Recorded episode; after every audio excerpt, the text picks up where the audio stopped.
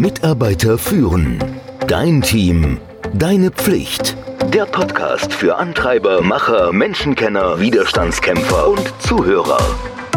Der Podcast von und mit Kai Beuth, dem Experten für das Thema Führung. Heute geht es um When, die wissenschaftlichen Geheimnisse des perfekten Timings. Daniel Pink ist ein Bestseller-Autor, der hat mehrere wirklich tolle Bücher geschrieben. Die haben alle möglichen Buchcharts angeführt. Ein Teil dieser Bücher hast du vielleicht schon gelesen. Drive, To Sell is Human, The Surprising Truth About Moving Others. Ich glaube, die gibt es auch alle auf Deutsch. Ich lese sie immer gerne im Original. Ich lese ja wirklich relativ viel, aber es gibt nur wenig, das langfristig bei mir hängen bleibt. Ich, ich vergesse auch schnell wieder. Die Dysfunktionen oder die fünf Dysfunktionen eines Teams, das ich dir kürzlich vorgestellt habe, das ist so eines dieser Bücher. Das ist schon seit zehn Jahren in meiner Bestsellerliste. Bestseller bedeutet bei mir immer, ich hole es immer mal wieder raus. Oder The Infinite Game von Simon Sinek. Das ist ja dieses Jahr neu hinzugekommen. Ich glaube, das werde ich immer wieder rausholen. Das ist einfach faszinierend. Dieses Buch von Daniel Pink, When, das ist seit zwei Jahren in dieser Liste drin. Es ist einfach für mich ein nachhaltig beeindruckendes Buch. In diesem Buch hat Pink das Wesentliche von ungefähr 700 wissenschaftlichen Studien analysiert, ausgewertet. Und diese Studien haben sich damit beschäftigt, welche Bedeutung der Timing in unserem Leben haben könnte. Und das Buch hat er wie folgt beschrieben oder unter folgenden Aspekten beschrieben, wie man seinen eigenen Chronotypen versteht, das ist deine innere Uhr, warum ein Nickerchen und eine Pause absolut entscheidend sind für deinen Erfolg und das fand ich besonders spannend, das Konzept der, er nennt es Midpoint oder Halfpoint, I think Midpoint, Halbzeit ist und wie man damit umgeht. Das fand ich wirklich gut. Jetzt überleg mal, hast du deine Routinen eigentlich schon mal so richtig wahrgenommen oder hast mal ein Muster in deinem Leben bemerkt? Ich habe bis zum Lesen dieses Buch das noch nie gemacht, nie bemerkt. Erst nachdem ich gewusst habe, wie ich danach intensiv zu schauen habe, sind sie mir aufgefallen. Das geht tatsächlich bei mir so. Unser allgemeines Gefühl von Optimismus erreicht morgens seinen Höhepunkt, dann fällt es nachmittags ein wenig ab und abends ist man wieder voll produktiv. Und das passiert jeden Tag bei jedem.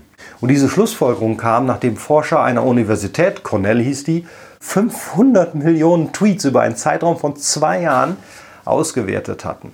Ich finde, das ist einer dieser Wow-Fakten, die man über den eigenen Körper und das eigene Verhalten wissen muss, oder? Irre. Ein einfacher Weg, sich das Muster zu merken, ist ganz einfach. Morgens Höhepunkt, nachmittags Tiefpunkt, abends wieder die Erholung. Also du kommst nicht wieder da an, wo du morgens warst. Ebenso zeigt die Negativität genau das umgekehrte Muster. Also nachmittags geht es hoch und abends geht es runter. Nun lass uns mal zu einer Studie außerhalb der sozialen Medien übergehen, weil soziale Medien ehrlicherweise nicht unsere echten, was soll ich sagen, Stimmungsmuster widerspiegeln, oder? Lass uns mal über die Arbeit sprechen. Wir schauen uns mal in der Regel quartalsmäßige Konferenzschaltungen zwischen dem Management und eines Unternehmens an, und zwar zwischen den Aktienanalysten. Und genau das hat Daniel Pink ausgewertet, so eine Analyse. 26.000 dieser Konferenzschaltungen, das haben drei Professoren gemacht und da ergab sich, oh Wunder, ein Muster. Die Studie ergab, dass sich morgendliche Konferenzcalls als positiv herausstellten. Im Laufe des Tages wurde der Ton immer negativer und weniger entschlossen. Allerdings muss man natürlich wissen, dass die Aktienkurse als Reaktion auf die Performance des Managements in einem solchen Call direkt beeinflusst werden. Zumindest ist das in den Vereinigten Staaten so. Also, obwohl sich natürlich die Aktienkurse irgendwann von selbst korrigieren werden, hat das dann korreliert. Und zwar spielte eine Rolle, ob der Conference Call Finance Call man den, glaube ich, morgens oder abends war. Wie sieht das mit Schulkindern aus? Als die Harvard-Studentin Francesca Gino und zwei dänische Forscher vier Jahre lang die Testergebnisse von zwei Millionen dänischen Schulkindern betrachteten und die Ergebnisse mit der Tageszeit abglichen, zu der die Schüler einen Test machen, oh Wunder, gab es eine Korrelation. Die Schüler erzielten höhere Punktzahlen morgens, als das nachmittags der Fall war. Kurz gesagt, Unsere Stimmungen und Leistungen schwanken während des Tages. Für die meisten von uns folgt die Stimmung einem gemeinsamen Muster, das habe ich dir ja schon gesagt, einem Höhepunkt, einem Tiefpunkt und einer Erholung. Pink spricht auch über ein paar der wichtigen Aspekte, um die oben genannten Muster zu verstehen und natürlich auch, wie man diese Muster oder dieses Wissen nutzen kann, um seinen Tag zu optimieren. Lerchen, Eulen oder andere Vögel hat er das genannt. Zu welchem Chronotyp innere Uhr gehörst du? Lerchen, früh schlafen, früh aufstehen. Diese Menschen finden den Vormittag produktiver. Ich gehöre dazu.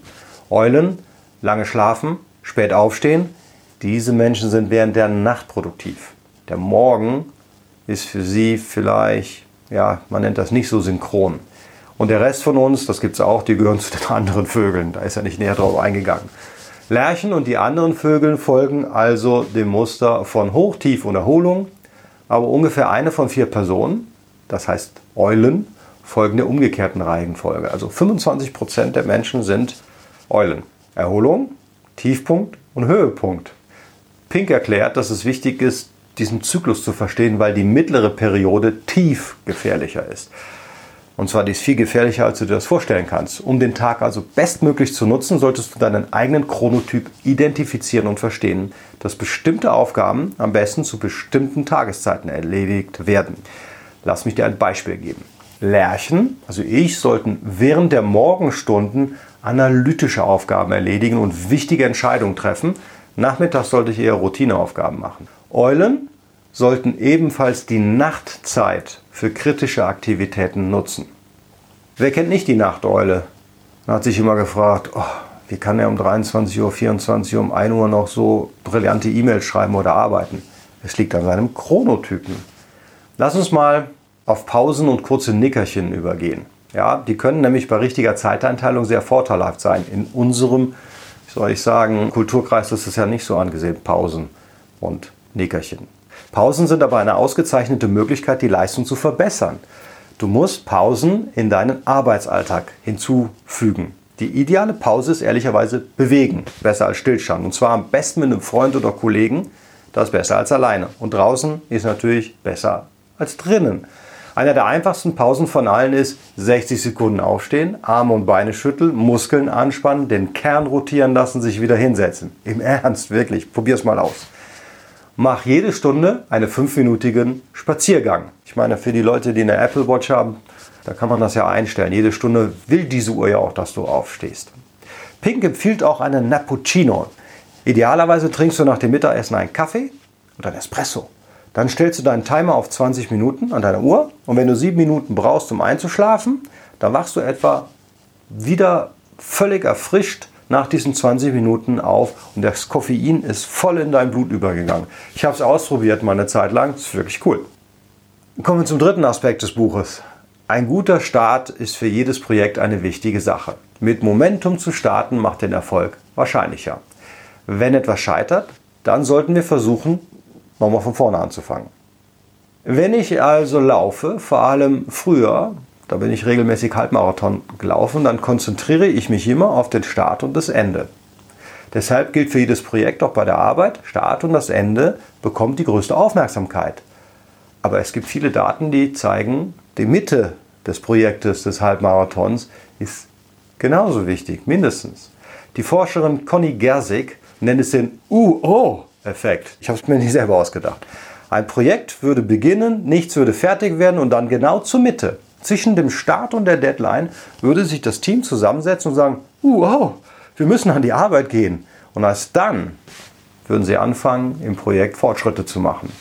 Das geht wahrscheinlich einher mit meiner Theorie, dass egal wie viel Zeit du einem Projekt gibst, so viel Zeit wird sie auch brauchen. Kommen wir zurück zum Buch. In einer Studie über Basketballspieler, ist halt ein amerikanisches Buch, da haben die Teams, die zur Halbzeit nur um einen Punkt im Rückstand waren, eine höhere Gewinnwahrscheinlichkeit. Ja. Tatsächlich gewannen Heimteams mit einem Rückstand von einem Punkt zur Halbzeit mehr als 58 Prozent aller Spiele. Den Forschern zufolge hatte allein die Tatsache, dass sie den Menschen gesagt haben, dass sie zur Halbzeit leicht hinter ihrem Gegner zurücklagen, alle dazu gebracht, sich mehr anzustrengen. Wenn es also schlecht läuft, dann kann dir dieses Vorgehen hier helfen. Zuerst musst du dir bewusst sein, dass du dich in der Mitte, also der Halbzeit befindest. Das ist wichtig. Zweitens, nun da du dir dieser Halbzeit bewusst bist, bereite dich mal mental darauf vor, durchzustarten. Ja, jetzt musst du wieder Gas geben. Und drittens, stell dir dann noch vor, dass du hinter deinem Zeitplan liegst und um deine Motivation zu zu entfachen, aber nur ein klitzeklein bisschen. Du kannst es also noch schaffen. Damit erhöhst du die Wahrscheinlichkeit, dass dein Projekt erfolgreich zum Abschluss kommt. Ich finde es wunderbar. Diese drei Tipps helfen mir, meinen Tiefpunkt zu erkennen und ihn im Voraus zu planen, wach und bewusst zu bleiben, indem ich die Idee von kurzen Pausen und Nickerchen immer wieder versuche in meine Arbeitszeit zu integrieren. Im Homeoffice geht das relativ gut. Und indem ich natürlich auch die Halbzeit nutze, um das Ende, den Abschluss meiner Arbeit positiv zu beeinflussen, also das Ergebnis positiv zu beeinflussen. Ich empfehle es dir zu lesen und ich bin ganz sicher, wenn du es gelesen hast, dann wirst du es nicht nur weiterempfehlen, irgendeinem wirst du schenken. Ich verschenke auch immer gerne Bücher. When gehört im Übrigen auch dieses Jahr dazu. Das muss man einfach gelesen haben. In diesem Sinne, freue dich auf meinen nächsten Podcast nächste Woche. Mitarbeiter führen. Dein Team. Deine Pflicht. Der Podcast für Antreiber, Macher, Menschenkenner, Widerstandskämpfer und Zuhörer. Der Podcast von und mit Kai Beuth, dem Experten für das Thema Führung.